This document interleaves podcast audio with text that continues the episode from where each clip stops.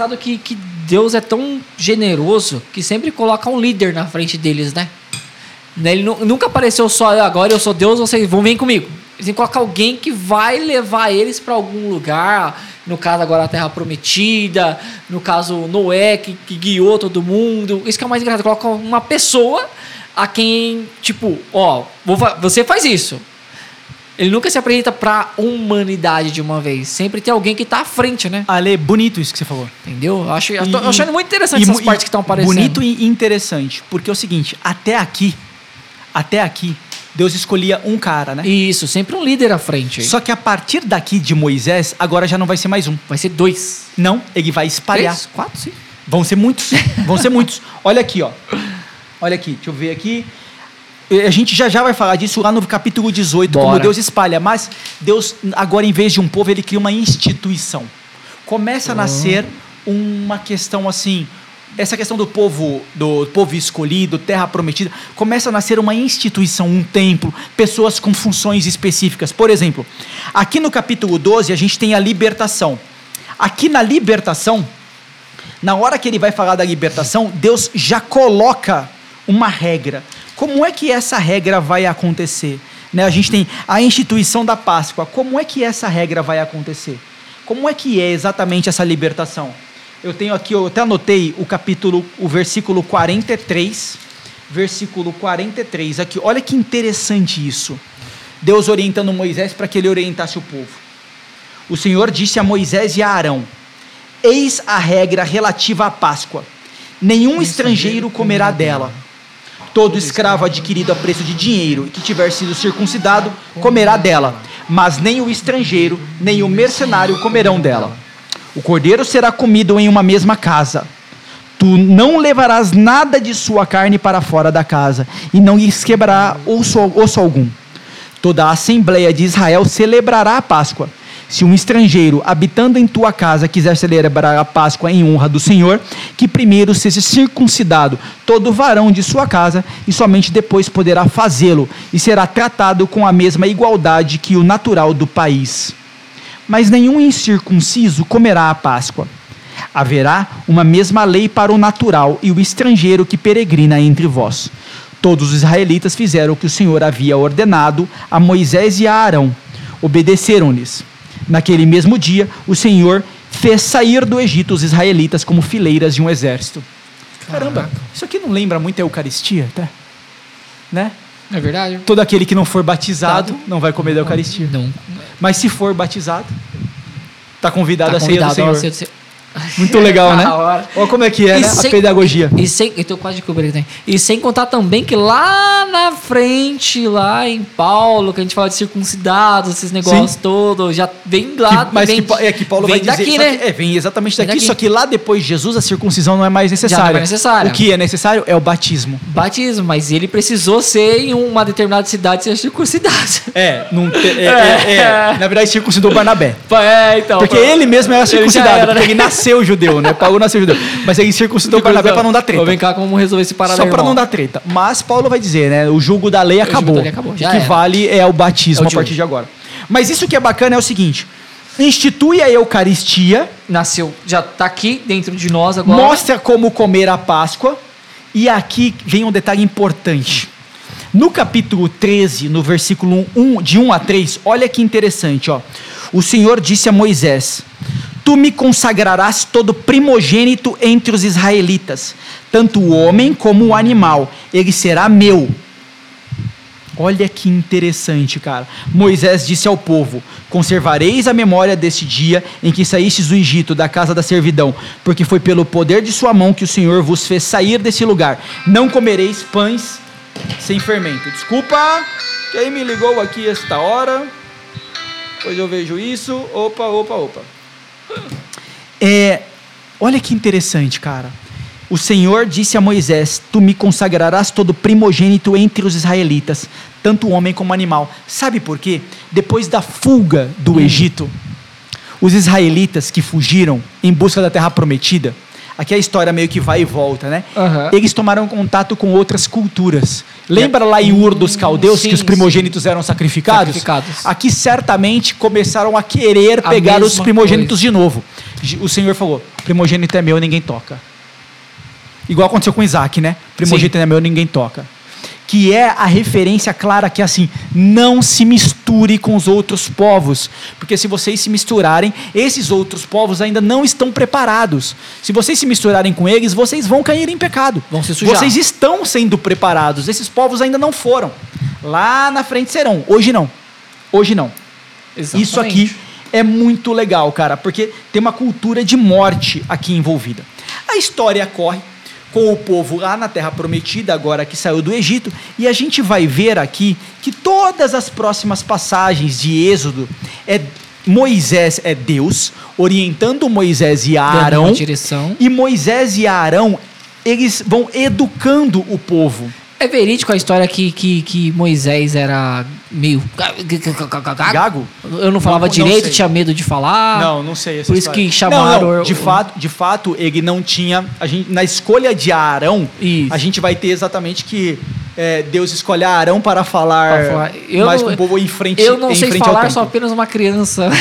em frente ao templo. Sim. O, o que, que é legal aqui, Ale? Como é que vai avançando? Para a gente pensar nas civilizações, que esse é o nosso olhar. Isso. As tribos do Egito, as tribos de Israel, desculpa, as 12 tribos de Israel, chegaram na terra prometida depois que fugiram do Egito. Ok, eles chegaram lá. Só que começavam a acontecer conflitos dentro das próprias tribos. E esses conflitos precisavam ser resolvidos. Alguém tinha que resolver. Deus instituiu Moisés como um juiz. Então Moisés e também instituiu Moisés e Arão para educar o povo. Então esse povo que estava largado lá no Egito como escravo, agora precisou ser reeducado nas leis do Senhor. Coisa que eles não tinham. Coisas que eles não tinham. A ponto de, chegou um momento que ficou tão numeroso é, ser o juiz daquelas pessoas, que Moisés teve que dividir a tarefa com outros. E Moisés começou a. Ele criou outros cargos de juízes, ou nomeou outras pessoas. A gente tem até aqui, ó, capítulo 18, versículo 23. Vamos olhar lá no capítulo 18, versículo 23. Sim, tá aqui. No capítulo 18, versículo 23, ó. É, tá, tá, tá, tá. Deixa eu só ver. Aqui, ó. Desculpa, capítulo 13. Moisés assentou-se para fazer justiça ao povo que se conservou de pé diante dele, desde a manhã até tarde. O sogro de Moisés, vendo todo o trabalho a que ele se dava pelo povo, disse-lhe: Que isso que fazes com o povo? Porque te sentas só no tribunal com toda essa gente que se conserva em torno de ti de manhã até a tarde? Versículo 15: É que, respondeu Moisés, o povo vem a mim para consultar Deus. Quando tem alguma questão, vem procurar-me para que eu julgue entre eles, fazendo-lhes saber as ordens de Deus e as suas leis. O sogro de Moisés disse-lhe: Não está certo o que fazes.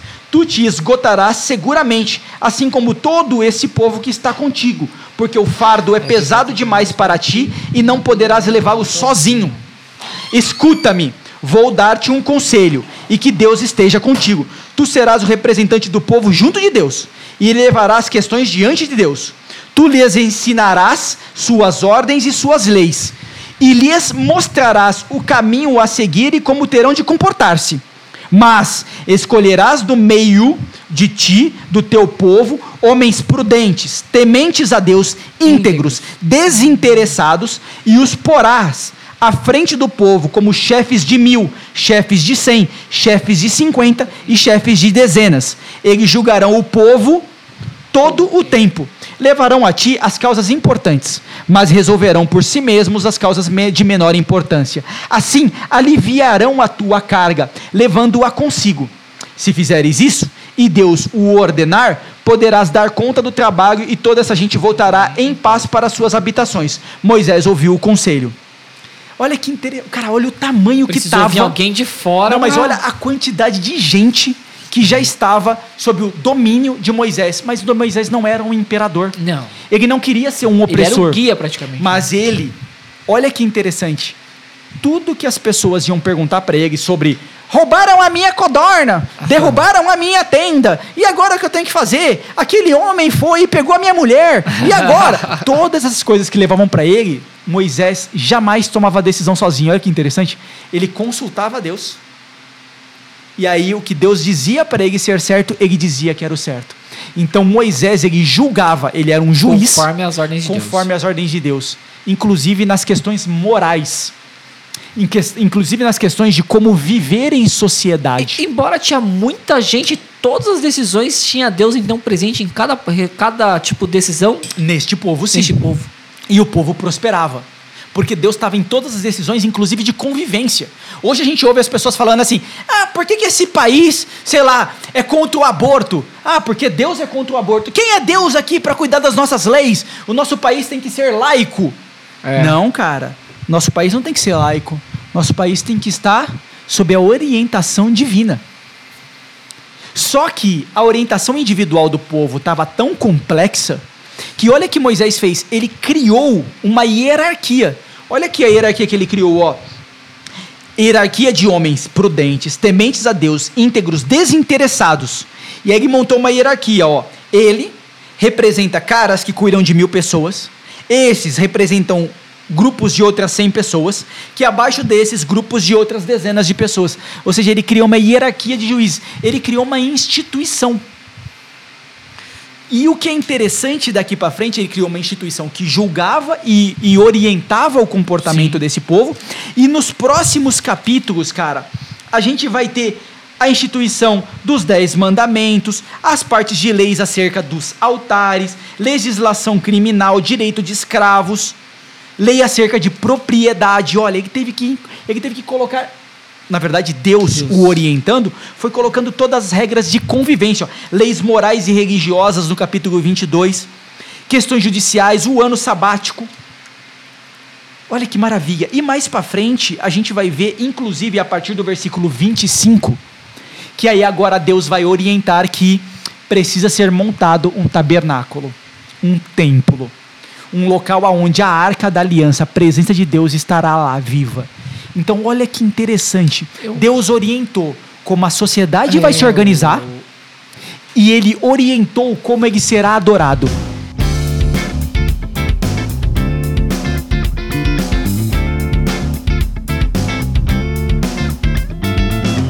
Tô mudando sua linha de raciocínio, mas eu creio que tudo que a gente tá falando, assim, creio não, tudo que nós estamos falando vai chegar no momento que vamos chegar no ponto de Maria, que é as aparições dela, e que a humanidade, a humanidade, você que está escutando isso, coloca na sua mente também, está perdida. Porque, quê? Porque deixou o olhar de Deus. Deixou de ser guiada deixou por Deus. de ser guiada por Deus. O olhar que Deus tinha tem por nós através de toda a palavra, todo o evangelho escrito, tudo isso que está acontecendo hoje, porque alguns ou sei lá, na minha opinião, uma grande maioria se voltou contra Deus por causa das tentações do demônio. É por causa do pai da mentira. Olha, isso é tão verdade, Ale, porque essa história já aconteceu. Já aconteceu. Então, exatamente isso que nós estamos vivendo hoje, que é destruindo Deus da governança das nações, tirando Deus da orientação dos povos, foi exatamente o que aconteceu aqui. Porque no Êxodo, aí a gente tem capítulo 25, eles estão orientando agora como Deus vai ser adorado. Já tinham colocado as questões de regras. E os próximos livros do do Pentateuco, que a gente chama, né? Levítico, Números, Deuteronômio, vão continuar orientando, dando a guia de como o povo deve viver e como o povo deve orientar a Deus. Esse povo foi vivendo relativamente bem até que chegou uma hora que a inveja, a É. ganância foi entrando eu- na sociedade. E eu tenho que aproveitar agora, Tifagner. A gente tem um tempo aqui, eu sei, mas eu tenho que falar alguma coisa que agora também Pode tá no falar. meu coração, cara. No último episódio, no nós debatendo, galera, no- sobre os podcasts, nós comentamos sobre algo que me ficou encaixado. backstage. Red Ages. Que ficou encucado comigo e eu tenho que falar nesse podcast. Pode falar. Aproveitar que a gente tem muitos. Estamos tendo muito cliques aí. Ah, Pessoas que estão aí do outro lado. Pelo amor de Deus. Deixem de ficar vendo a missa pela televisão, pelo rádio. Não deixem que o coração de vocês invadam pela mídia dizendo que você tem que assistir. A pandemia está rodando, está rodando sim. Mas, poxa, você tem que comungar o corpo de Cristo, você tem que sentir o corpo de Cristo. Vá às Quanto missas. a Deus você realmente vai. É, né? vai lá, galera. Você não consegue comungar pela televisão. Um copo de água em cima da televisão é pela sua fé. Eu, co- eu concordo com isso. Lê, mas o bispo Não. disse que a gente vai ter. Para de ficar vendo o bispo abençoando cachorro. É. Que palhaçada que é essa? O- Amém, o- glória a como é que é? O- Deus. O, bispo deu a bênção, É. o bispo de Curitiba deu a bênção com uma abóbora. Gente, pelo amor de Deus, abóbora, galera. Vai nas missas como um corpo de Cristo, vai se confessar. Entendeu? Tem um Deus maior aí que tá nos guiar, galera. Sim. Para, para com esse negócio de ficar, ah, eu não posso sair de casa porque tem. Galera, vocês vão ficar presos até quando? E, e quando você diz isso, assim, será que isso não é uma forma de ir te afastando cada vez Tá mais te de Deus? afastando, é o que a mídia quer, é o que o povo quer. Que nem está falando o tempo todo para vocês. O po, a população, o, sei lá, vamos colocar os impérios aí, sei lá, os Estão nos, governantes. tão querendo nos afastar de quer Deus. te afastar de Deus, é o que eles querem, quer você burro. Quer você afastar de Deus. Afastar de Deus, você vai ficar. Para que eles te controlem e você fale uma só língua você, como falava em é, Babel. você é um bobo da corte. Para de ser o bobo da corte. É Vão isso. para as missas, vão procurar a igreja, vão se confessar. É isso mesmo, é exatamente isso. Desculpa ter cortado, mas eu precisava ter mas, falado assim, isso. é- é isso, isso, é tão, isso é tão importante que é assim, porque essa história já aconteceu. Se a gente seguir o que a gente está falando aqui, porque Moisés foi, Moisés, Arão e seus juízes, porque depois entrou, depois da, da morte de Moisés, a continuidade, com. Arão, chegaram na Terra Prometida. A gente tem é, esse, esse governo guiado por Deus, seja na forma de ser adorado, seja na forma das suas leis de convivência. Só que, só que o Lúcifer vai, Invadir. Vai penetrando, vai, vai entrando na sociedade. E aí no tempo dos juízes chega uma determinada hora, uma determinada hora que acontece um fenômeno. O, este povo começa a invejar as nações vizinhas. Começam a invejar. Certo. Vamos para 1 Samuel, capítulo 8. Lá em 1 Samuel, capítulo 8, olha o que acontece, né? Pensem que é o seguinte: esse povo de Israel foi crescendo, foi se desenvolvendo, foram dominando as nações em volta, foi virando uma nação, um reino, da qual o rei é o próprio Deus. Era uma nação onde o rei era o próprio Deus. Então não tinha como sair. Eles, É, já, esse é eles já tinham o rei dos reis Rei dos reis. e senhor. Nossa. É, cara. Olha lá no, quando a gente vai em Samuel, vamos aqui em Samuel, 1 Samuel capítulo 8. Olha o que, que aconteceu no capítulo 8, versículo 1. Estamos no tempo dos juízes. Certo. O último desses juízes foi Samuel. Olha que interessante. Que era um homem justíssimo com todas as características dos juízes que nós lemos lá atrás, né? Sim. Homem íntegro, que não é corrupto, que adora a Deus. Isso é um ponto importante, ó. Tem temor. Cap- Tem temor. Capítulo 8, versículo 1 de 1 Samuel. Samuel, tendo envelhecido, estabeleceu seus filhos como juízes de Israel. Né? Deu continuidade. Só que olha o problema, no versículo 2. Seu filho primogênito chamava-se Joel, e o segundo Abias, e julgavam em Bersabeia. Os filhos de Samuel, porém, não seguiram as suas pisadas, mas deixaram-se arrastar pela cobiça, recebendo presentes e violando o direito. Caramba, mas a gente leu- tinha lido aqui, vou até voltar para lá, Êxodo capítulo 18, versículo 13, vamos lá, Êxodo capítulo 18, versículo 13. Qual deveria ser a característica do juiz, líder do povo? Porque o rei mesmo era o próprio Deus. Qual era a característica desse? Versículo 13. É, Êxodo capítulo 18. Êxodo capítulo quanto? 13. Não, capítulo 18. Vamos lá. Isso. Êxodo capítulo 18, versículo 13. Olha aqui. Agora a gente vai ter versículo 21, que são os detalhes, né? Escolherás do meio do povo homens prudentes, tementes a Deus, íntegros, desinteressados. Ou Vamos seja, ver os filhos de Samuel. algum. Vamos ver como é que eram os filhos de Samuel. Volta para lá. 1 Samuel capítulo 8, versículo 3. Os filhos de Samuel, porém, não seguiram essas pisadas, mas deixaram-se arrastar pela cobiça e recebiam presentes violando o direito, ou seja, eram corruptos. No versículo 4, todos os anciãos de Israel vieram em grupo ter com Samuel em Ramá. E disseram-lhe: Estás velho e teus filhos não seguem as tuas pisadas. Dá-nos um rei que nos governe, como o tem todas as nações. Peraí, mas por que um rei? Versículo 6: Estas palavras, essas palavras, dá-nos um rei que nos governe, desagradaram a Samuel, que se pôs em oração diante do Senhor. O Senhor disse-lhe: Ouve a voz do povo em tudo o que te disseram. Não é a ti, Samuel, que eles estão rejeitando, mas é a mim, pois já não querem que eu reine sobre eles. Fazem contigo como sempre o têm feito comigo, desde o dia em que os tirei do Egito até o presente. Abandonam-me para servir a deuses estranhos. Atende-os agora, mas declara- declara-lhes solenemente, dando-lhes a conhecer os direitos do rei que reinará sobre eles. Ou seja, vai, fala para eles lá. o que, que um rei faz com eles, o que, um rei, o que, que um rei vai fazer com eles. Vai, explica para eles. Versículo 10. Samuel transmitiu todas as palavras do Senhor ao povo que reclamava um rei. Versículo 11. Eis, disse ele, como vos há de tratar o vosso rei. Prestem atenção, vocês estão pedindo um rei? Ou como é que um rei vai te tratar? Receba. Ele tomará os vossos filhos para os seus carros e sua cavalaria, ou para correr diante do seu carro. Fará deles chefes de mil e chefes de cinquenta. Os empregarás em suas lavouras e em suas colheitas, na fabricação de suas armas de guerra e de seus carros. Fará de vossas filhas suas perfumistas, cozinheiras e padeiras.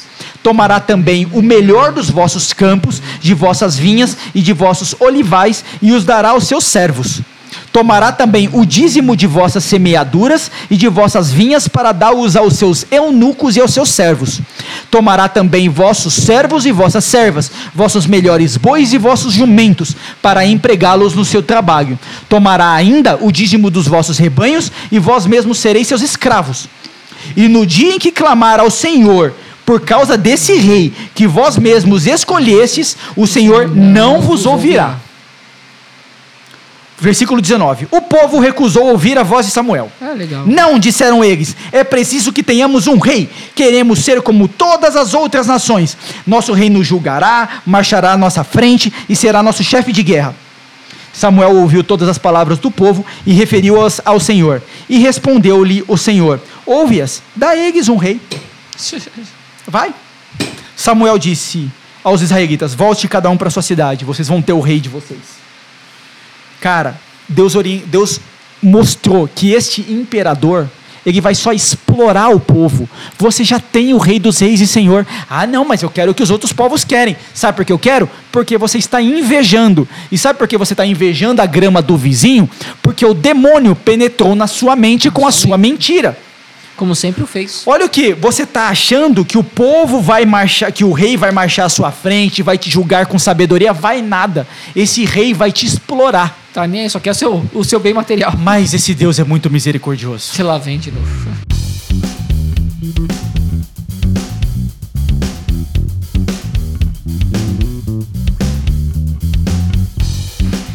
Não deixou o povo sozinho.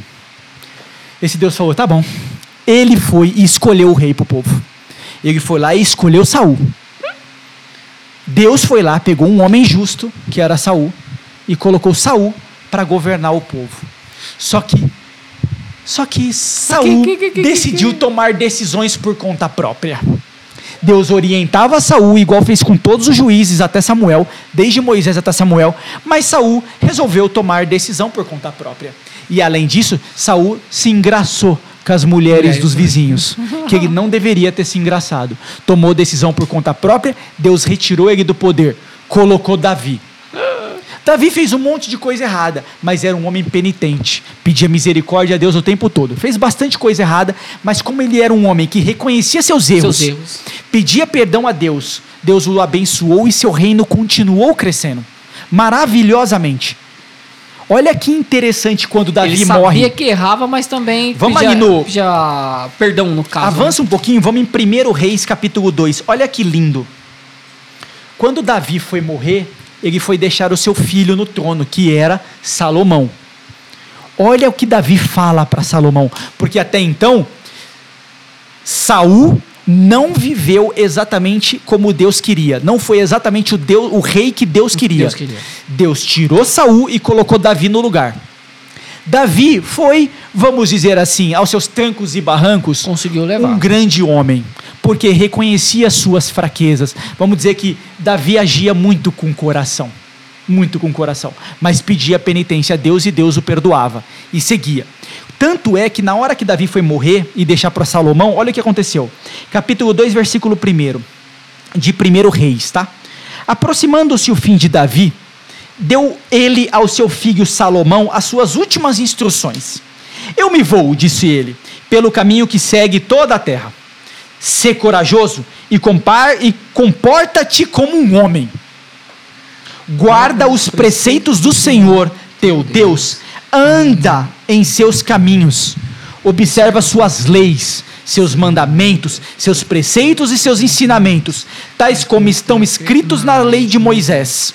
Desse modo, serás bem-sucedido em tudo o que fizeres e em tudo o que empreenderes, e o Senhor cumprirá a promessa que me fez, isto é, que eu terei sempre um de meus descendentes no trono de Israel, se meus filhos guardarem seus caminhos e andarem diante dele com fidelidade, de todo o seu coração e de toda a sua alma.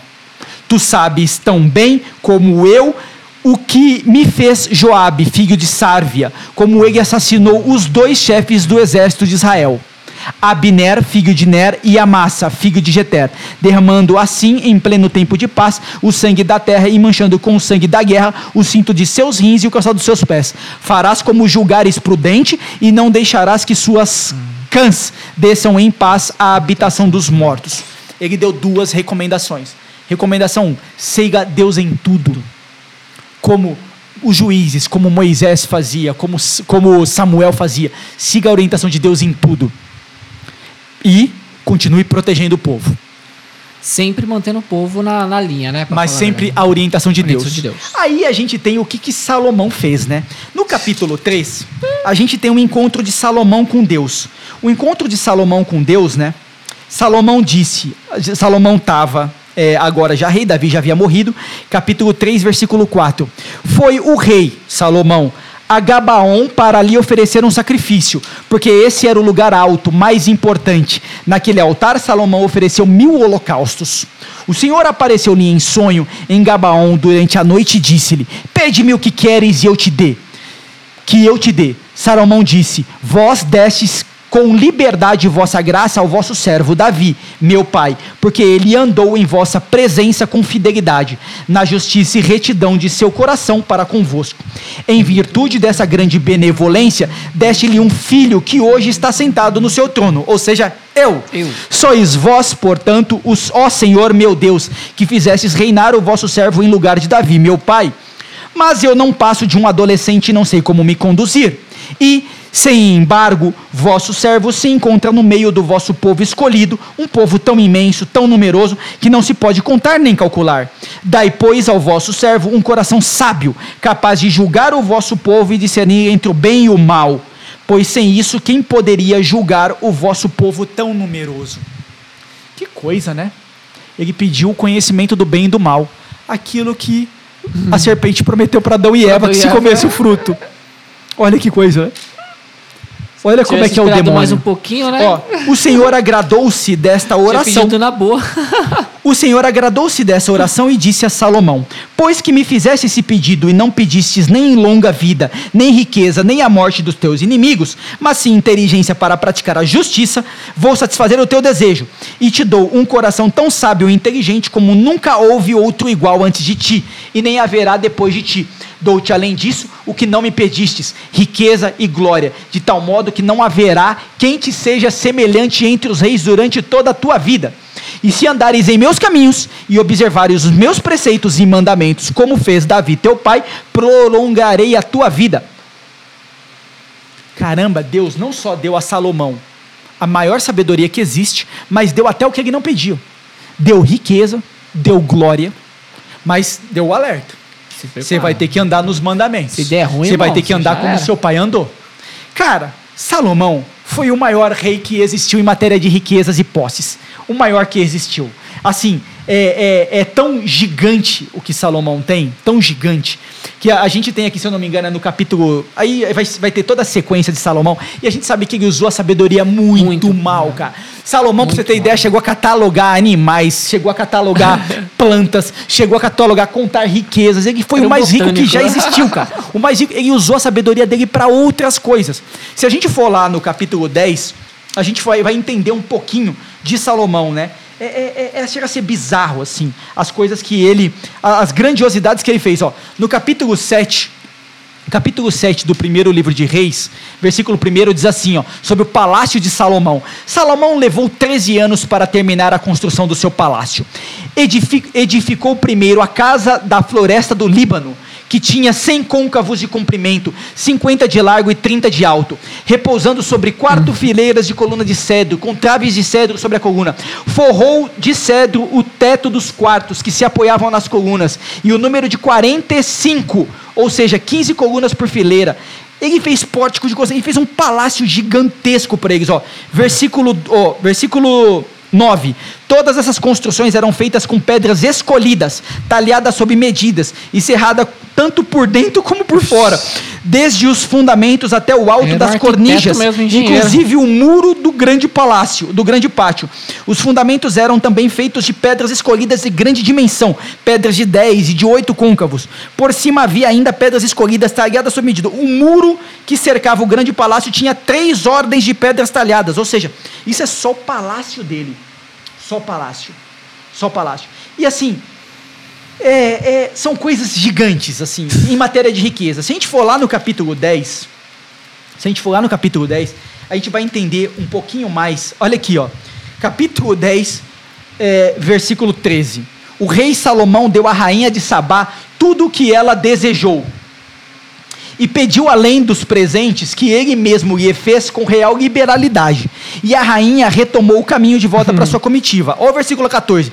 O peso de ouro que era levado anualmente a Salomão era de 666 talentos, sem contar o que ele recebia dos vendedores ambulantes e do tráfico de, dos negociantes, dos reis da Arábia e de todos os governantes da terra. O rei Salomão mandou fazer 200 escudos de ouro batido, empregando em cada um 600 ciclos de ouro e 300 300 escudos menores de ouro batido, empregando em cada um três minas de ouro, e colocou-os no pavilhão daquela floresta do seu palácio. Caramba, ele fez 300 escudos de ouro para pôr no palácio dele. Mandou fazer também um grande trono de marfim, revestido de ouro fino. O trono tinha seis degraus. A parte superior do espaldar era arredondada. Havia de cada lado do assento dois braços, juntos dos quais se achavam figuras de dois leões. Havia outros doze leões postos nos degraus, seis de cada lado. Nunca se fez coisa semelhante em nenhum outro reino.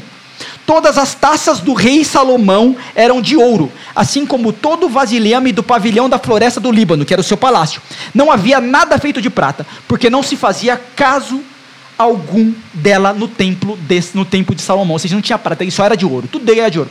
O rei tinha no mar navios de Tarsis, que acompanhavam a frota de Hirã. De três em três anos, a frota de Tarsis trazia ouro, prata, marfins, macacos e pavões. o rei Salomão sobrepujou todos os reis da terra em riqueza e opulência. Todos buscavam a presença de Salomão para ouvir a sabedoria que o Senhor lhe tinha dado. Todos os anos, cada um levava presentes, objetos de prata e ouro, vestes, armas, aromas, cavalos e burros. Contou Salomão os seus carros e cavaleiros, para a gente terminar hum. o tamanho do reino. Havia 1.400 carros e 12 mil cavaleiros, que distribuiu pelas cidades entrepostos os carros e por Jerusalém junto dele. Graças ao rei, tornou-se a prata em Jerusalém tão comum como as pedras e os cedros, tão numerosos como os sícomos que crescem nas planícies. Meu, olha o tamanho da riqueza dele. Muito grande. Só que a troco dessa riqueza, uhum. Deus tinha dado falado para ele o seguinte: Cara. você tem que se manter reto. Olha o meu povo. Só que a ganância, vamos ao checklist do Caim. A ganância tomou conta de Salomão. E olha o que aconteceu. Capítulo 11, versículo 1. O rei Salomão, além das filhas do faraó, que já estava errado, ou seja, ele já tinha se misturado com egípcios. Sim. E Deus tinha dito para não fazer isso ele amou muitas mulheres estrangeiras, Moabitas, Amonitas, Edomitas, Sidoni, Sidônias e Iteias, pertencentes a nações das quais o Senhor dissera aos israelitas: Não tereis relações com elas, nem elas tampouco convosco, porque certamente vos seduziriam os corações, arrastando-os para os seus deuses. A estas nações uniu-se Salomão por seus amores teve 700 esposas de classe principescas e 300 concubinas, e suas mulheres perverteram-lhe o coração. Sendo já velho, ela seduziram o seu coração para seguir outros deuses, e o seu coração já não pertencia sem reservas ao Senhor, seu Deus, como o de Davi, seu pai. Salomão prestou culto a Astarte, deusa dos Sidônios, e a Melcom, o abominável ídolo dos Amonitas. Fez o mal aos olhos do Senhor, não lhe foi inteiramente fiel como fora seu pai Davi. Por esse tempo, Salomão edificou no monte, que está ao oriente de Jerusalém, um lugar de culto a Camus, deus de Moabe, e a Melcol, abominação dos Amomitas. Amonitas. E o mesmo fez para todas as suas mulheres estrangeiras, que queimavam incenso e sacrificavam aos seus deuses. Salomão passou o rodo, mano, na mulherada de volta do local. Pegou tudo Pegou e todo todas as mundo. mulheradas de todo Só lado, que mano. além de pegar todas as mulheres, cara, ele se meteu com a cultura dos povos estrangeiros. Teve que se envolver, não teve jeito. Se Tinha envolveu. jeito, cara, porque Davi não se envolveu. E aí, cara, o que, que aconteceu? Teve jeito que ele se envolveu com essas mulheradas todas, né? Ele abandonou Deus. Com tudo isso de filho, pra, agora para resumir a sequência, ele se tornou exatamente como o o checklist de Caim. Ele se tornou um cainita. Porque ele se deixou levar pela ganância. Olha o demônio aqui ó, falando. Se deixou levar pela ganância. Se deixou levar pela violência. Foi tirando Deus verdadeiro da vida dele e inserindo outros deuses. Qual foi o resultado disso, cara? O resultado foi que assim que ele morreu, o reino dele, o reino de Israel, se esfacelou. Se esfacelou. E a verdade é que o reino de Israel nunca mais foi reconstruído. Beleza, tentaram reerguer, colocaram um templo no lugar, mas o povo de Israel nunca mais deixou de ser um povo, nunca mais deixou de ser um povo escravo de alguém. Só muito recentemente, em 1960, o território de Israel foi restabelecido, 1950, década de 50, 60, o território de Israel foi restabelecido, cara. A gente está falando de algo que aconteceu há 3 mil anos. Olha o tamanho do castigo de Deus a partir de agora. Porque o reino de Salomão rapidamente se dividiu em dois. Em dois. Não- Is- Judá e Deu Israel. tempo de feder o corpo. O reino do norte foi dominado pelos assírios no ano de 700 a.C. O reino do sul foi dominado pelos babilônios no, reino, na, na- na- na- no século de 500 a.C., século 6 a.C. Foi dominado, século 4, desculpa, foi dominado pelos babilônios. E o templo, depois, em Nabucodonosor, o babilônio, ele terminou de destruir o templo, que só foi ser reconstruído no rei Herodes, no tempo de Jesus, 500 anos depois. Vixe Maria. E não sobrou nada. Não sobrou nada. Porque a nação israelita foi levada como escravo para a Síria, da Síria levado para a Babilônia junto com outros. Depois Nabucodonosor os devolveu, mas aí eles já eram uma nação errante. Na- no tempo de Esdras, tentaram recuperar, escreveram a Bíblia e tudo mais. Mas o fato é, eles não se reergueram. Então Deus conduziu uma nação. E aí, vamos dizer, será que Deus mudou os planos? Não. Deus foi resgatar esse povo. Porque a pergunta é: mas Deus continuou resgatando? Qual vai ser a hora que Deus vai resgatar agora depois dessa destruição? Olha a sequência. Depois daqui, depois que cai Salomão, a gente tem os assírios dominando o reino do norte, os babilônios o reino do sul. Depois a Grécia dominou todo mundo, em Alexandre o Grande. Depois os romanos dominaram os gregos e dominaram o restante do mundo conhecido. E agora Deus não tinha mais nenhum líder daquele povo sob a sua tutela. Aí, o que, que fez? Ou seja, a gente chegou naquele, naquele momento do vale absoluto. No ápice. O povo completamente dependente dos romanos. Né? Nesses mil anos de Salomão até os romanos, o povo israelita, os israelenses completamente dependentes dos romanos, escravos em tudo.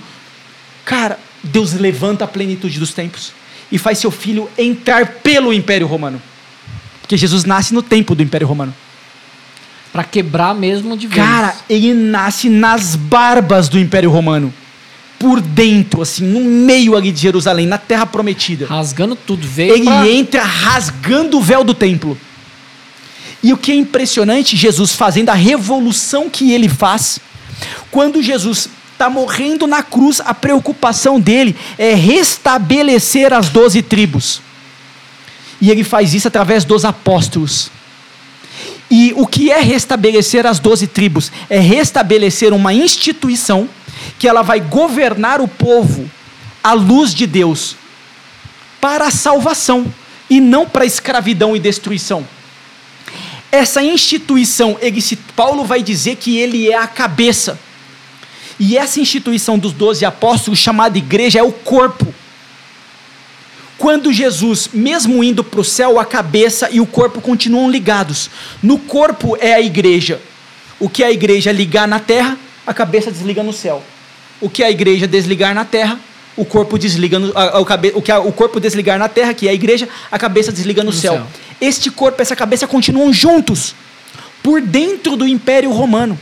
Os apóstolos são martirizados, mas a gente já contou aqui na, Sim. na, na nos episódios de Atos dos Apóstolos. Atos dos apóstolos a gente viu como os apóstolos foram evangelizando pelo mundo romano. Criou coragem. E sabe o que aconteceu? Quando o mundo romano continuou caçando os eles cristãos, continuaram eles continuaram mais fortes, porque eles estavam guiados por Deus. Muitos. Da mesma forma como o povo de Israel, escravo no Egito, conseguiu se tornar essa nação gigantesca no tempo de Salomão, da mesma forma, os cristãos, agora tendo Cristo na cabeça e a, igreja, e a igreja como guia, foram se desenvolvendo por dentro do Império Romano, como algo que cresce muito mais forte, porque as nações que não são guiadas por Deus, elas vão desaparecer. Vão desaparecer. E aí, quando chegou o momento que a nação, que os romanos, eles perderam a força no seu crescimento Aonde? e eles desabaram, alguma coisa ficou no lugar. e esse alguma coisa chama-se Igreja Católica. Aí quando começa. Quando o Império Romano caiu, no século VI, o que sobrou foi a Igreja Católica, que foi o que sustentou o mundo todo por mil anos. Aí onde o couro começa a comer de volta. Né? Sustentou o povo todo por mil anos. Só que mil anos depois, a gente começou a cair de novo. Mas isso é papo para outro podcast. Podcast, é. Já, já ia dar o spoiler de novo. Então, Deus, no episódio anterior, nós mostramos o demônio interferindo, se infiltrando nas nações. E agora a gente está mostrando como Deus vai guiando, guiando as, as suas nações de novo. O que a gente precisa é fazer com que o nosso país e que a nossa humanidade se volte para Deus. Entenda que, galera, tudo que vocês estão vendo, escutando aí na casa de vocês, cara, é algo que não foi de agora, Tio Fire era um grande estudioso. Cara, mano, quando esse cara estuda, com certeza ele foi lá na conversar com o Noé de volta para saber o que aconteceu chegando em Abraão e assim vai. Então, assim, que nem ele comentou Nós da última vez. E Eva até Jesus. É, como ele falou da última vez, não é ele falando, são coisas escritas, são tudo que está escrito, está dito, está por registrado aí, na tradição, registrado na tradição católica, interpretado pela igreja. Interpretado pela igreja. Então, assim, levem a sério. Isso não é só simplesmente um podcast. E quando é... falarem para você que a igreja não tem direito, uhum. ela não deveria se intrometer nas leis dos povos, é, essa frase ela é demoníaca. Então, exatamente. Lá de Caim. Então, galera, assim, nós digo agora assim, nós não estamos perdendo nosso tempo aqui para passar para vocês todas as nossas dicas, o que nós aprendemos. Nós estamos ganhando muito. Porque de uma forma você vai ganhar também, tanto em conhecimento quanto em tipo, meu, fiz isso errado, acho que dá tempo de voltar. Você pode recuperar, o seu coração pode se voltar para Deus.